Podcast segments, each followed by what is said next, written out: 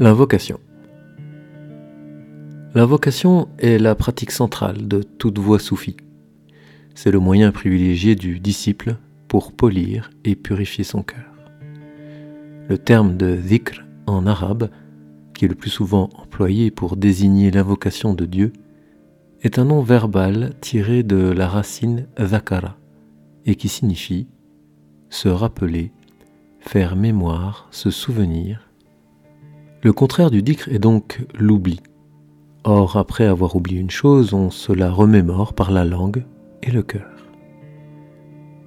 Et justement, notre ego, dans sa tendance à s'affirmer comme entité autonome, est enclin à oublier son origine, voire à nier l'existence même de son créateur.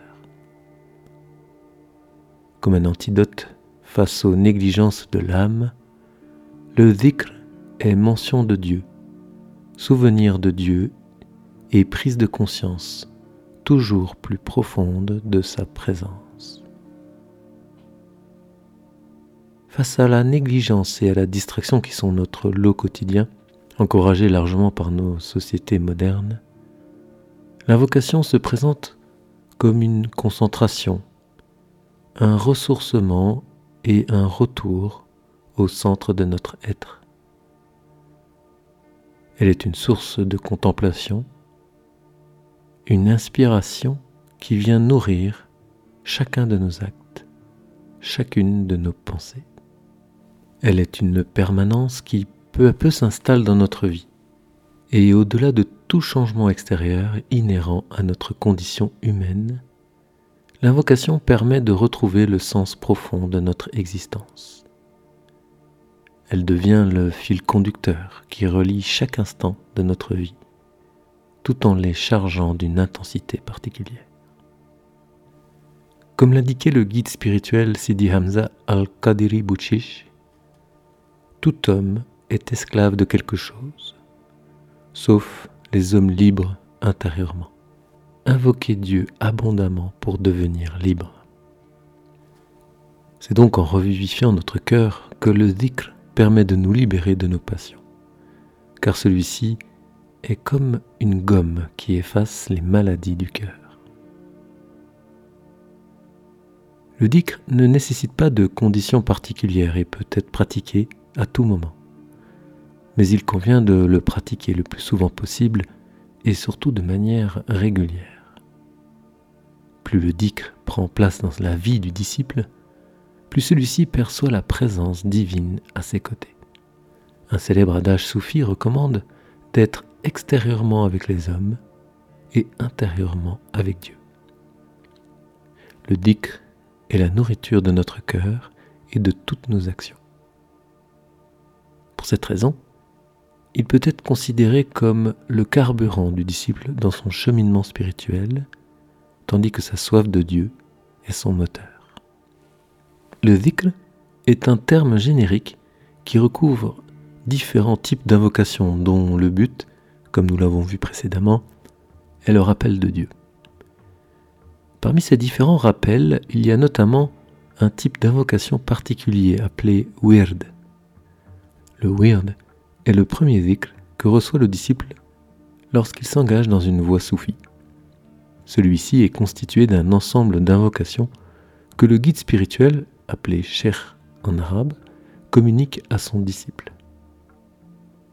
Il s'agit généralement de versets coraniques, de formules de repentir, de noms divins et de certaines prières sur le prophète Mohammed.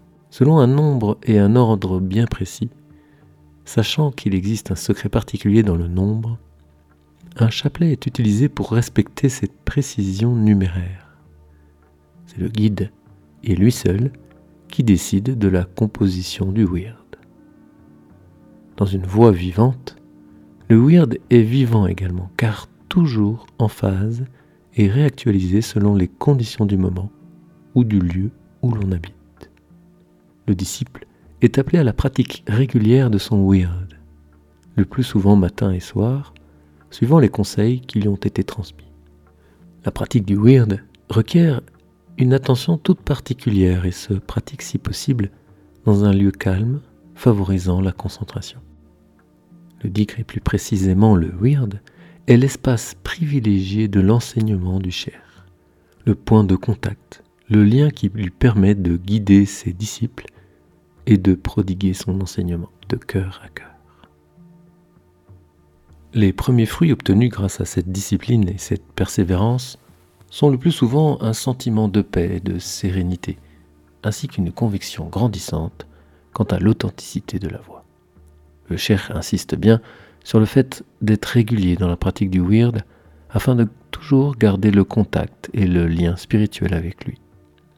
Outre le weird, le dhikr désigne également d'autres invocations telles que la récitation de la formule La ilaha illallah. Celle-ci est centrale en islam et particulièrement dans le soufisme, puisqu'elle peut être répétée perpétuellement tout au long de la journée du lever au coucher.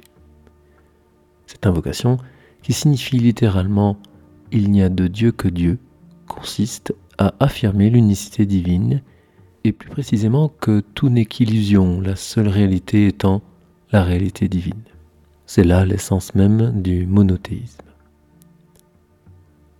De la même manière que le prophète Mohammed a détruit les idoles qui occupaient le temple de la Mecque pour rétablir le culte du Dieu unique, il s'agit de détruire toutes les idoles intérieures qui nous occupent et nous font agir.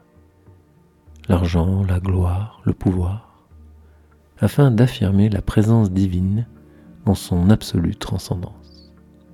Le disciple s'efforce de faire taire son ego pour agir non plus en fonction de ses passions ou du regard des autres, mais du regard de Dieu fixé en permanence sur lui.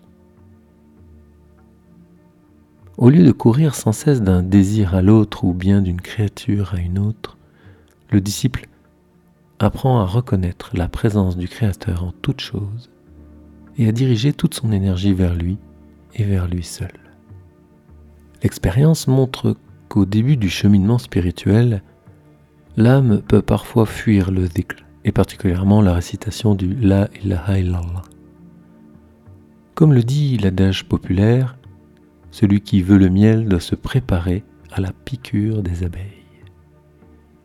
L'ego va donc avoir tendance à se révolter contre ce qui peut mettre en péril ses passions et l'autorité qu'il a sur nous. Pour reprendre les mots de Sidi Hamza, le dhikr fait disparaître progressivement les désirs et les pensées impures, de la même manière que les chasseurs qui se rendent chaque matin dans la forêt et tirent au fusil. Au début, tous les animaux apeurés s'enfuient en entendant les coups de feu, puis reviennent un peu plus tard dans la journée. Mais les animaux, lorsqu'ils constatent le retour quotidien des chasseurs, finissent peu à peu par quitter définitivement l'endroit. Il convient donc encore une fois d'être régulier et de persévérer dans son cycle.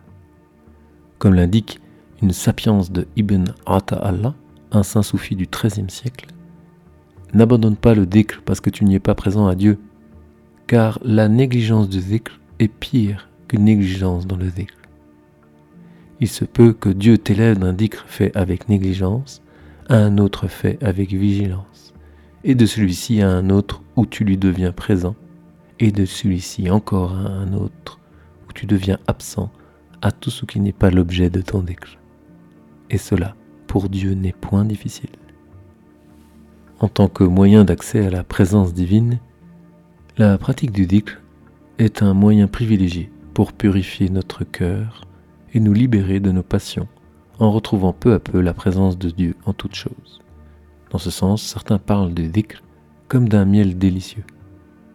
Sidi Hamza al-Bouchish nous disait à ce propos L'homme heureux dans ce monde est celui qui est orienté vers Dieu et qui invoque Dieu. L'invocateur est heureux car tout ce qui lui arrive est dicté par Dieu. Tout ce qu'il fait, il le fait au nom de Dieu et Dieu ne fait que le bien.